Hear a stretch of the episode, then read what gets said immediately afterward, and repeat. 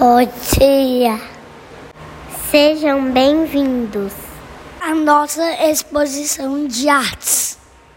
Vocês irão aprender muito sobre a arte moderna. O Cândido Portinari faz parte desse grupo. Ele nasceu no Brasil, em São Paulo, no Fazenda de Café.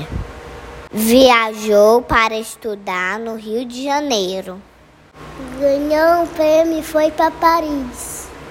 Voltou ao Brasil e fez suas artes.